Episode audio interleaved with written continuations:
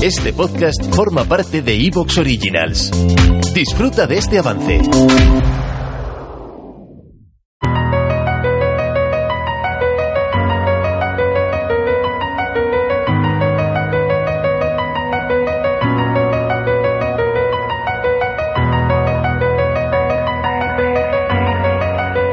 Estamos ya en la recta final de 2021, teniendo en cuenta que ya nos encontramos en el mes de octubre, y eso podría llevarnos a pensar que, bueno, no queda ya mucha cosa interesante este año, pero a diferencia de otros, lo cierto es que tenemos todavía por delante el lanzamiento del telescopio espacial James Webb, que está previsto para el 18 de diciembre, y esta vez ya sí parece la fecha buena, porque el telescopio ya está siendo transportado a Guyana Francesa para su lanzamiento, y tenemos también dos misiones que son muy interesantes por motivos diferentes. Una es DART, de la que hablaré en mi canal en YouTube, y otra es Lucy, que es de la que vamos a hablar en esta semana en Astrobitácora, porque es una misión que resulta muy interesante, aunque hay que tener claro que vamos a tardar mucho tiempo en verla completada, porque va a haber que esperar hasta 2033 para terminar de visitar los objetivos que tiene en una lista de objetos bastante larga, de hecho va a ser la misión que más objetos va a visitar en la historia del ser humano. Nunca antes había enviado una sonda con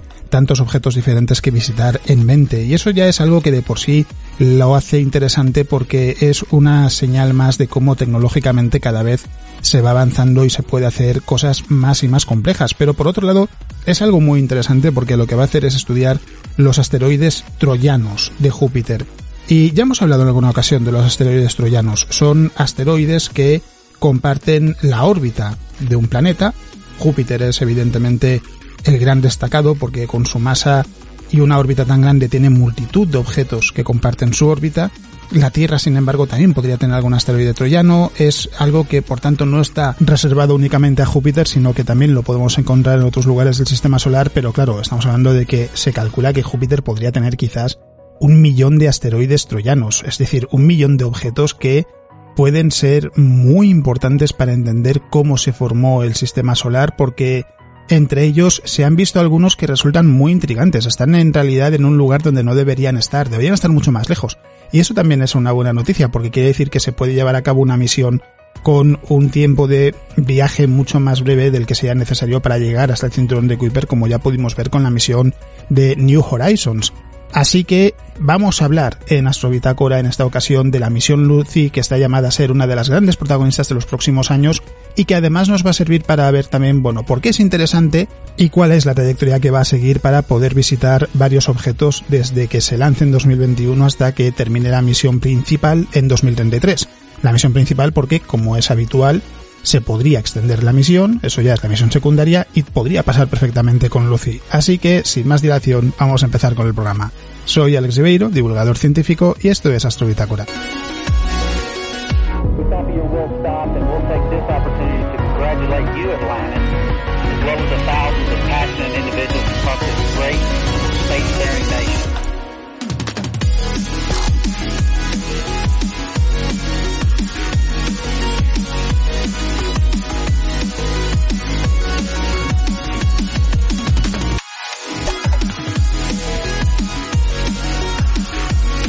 Pero no nos olvidamos, por supuesto, de hablar de un paseo por el cosmos, porque en las últimas décadas la humanidad ha podido asomarse al cosmos e identificar no solo su origen en el Big Bang, sino también su probable final dentro de millones y millones de años.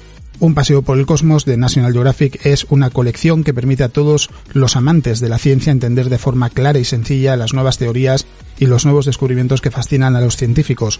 La materia oscura, el bosón de Higgs, los neutrinos, los universos paralelos, y muchos más campos interesantes explicados con la mayor claridad e ilustrados con altísima calidad. Un paseo por el cosmos es una puerta al universo desde los agujeros negros gigantes hasta los pequeños quarks que forman toda la materia. Esta colección irrepetible está asesorada por científicos de las mejores universidades y es uno de los proyectos de divulgación científica más completos de los últimos tiempos. Descubre más en tu kiosco o en paseoporelcosmos.com desde el 16 de septiembre.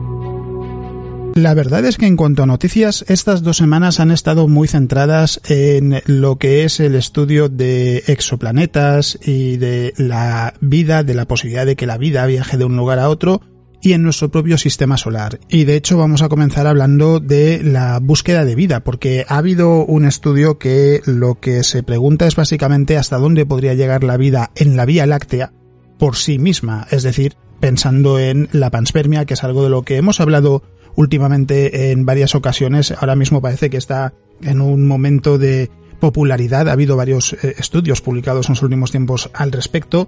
Y lo cierto es que deja algunos resultados que parecen llamativos, porque ya lo hemos dicho en muchas ocasiones, la Tierra es el único planeta habitado que conocemos, por lo que es difícil saber cómo puede expandirse la vida por la Vía Láctea porque no hay ningún otro ejemplo que se pueda utilizar para tener una muestra un poco más grande.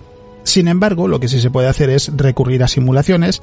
Esto es lo que hace un nuevo estudio publicado por un grupo de investigadores donde lo que intentan preguntarse es hasta dónde podría llegar la vida por sí misma, sin ningún tipo de intervención, en una galaxia como la nuestra. El inconveniente en estos casos es que evidentemente no se puede llevar a cabo la simulación en tiempo real ni con una galaxia a escala real. Hace falta recurrir a una simulación de una galaxia y lo que han hecho ha sido utilizar un modelo que tiene como objetivo entender cómo se moverían los compuestos orgánicos entre los diferentes sistemas estelares de esa galaxia simulada porque a fin de cuentas las preguntas sobre el origen de la vida están entre las más importantes de la ciencia moderna y el problema es que no hay ninguna respuesta evidente sobre cómo apareció la vida, por ejemplo. Entonces falta una pieza importante de ese rompecabezas y no hay nada que indique que a corto plazo se vaya a resolver. Esto, sin embargo, no quiere decir que no se pueda plantear la pregunta de si la vida podría propagarse de un lugar a otro. Ahí es donde entra en juego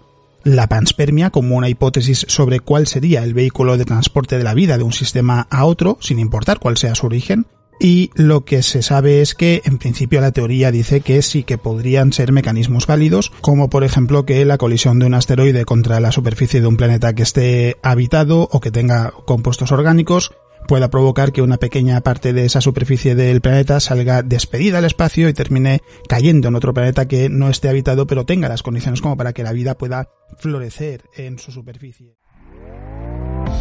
¿Te está gustando lo que escuchas? Este podcast forma parte de Evox Originals y puedes escucharlo completo y gratis desde la aplicación de Evox. Instálala desde tu store y suscríbete a él para no perderte ningún episodio.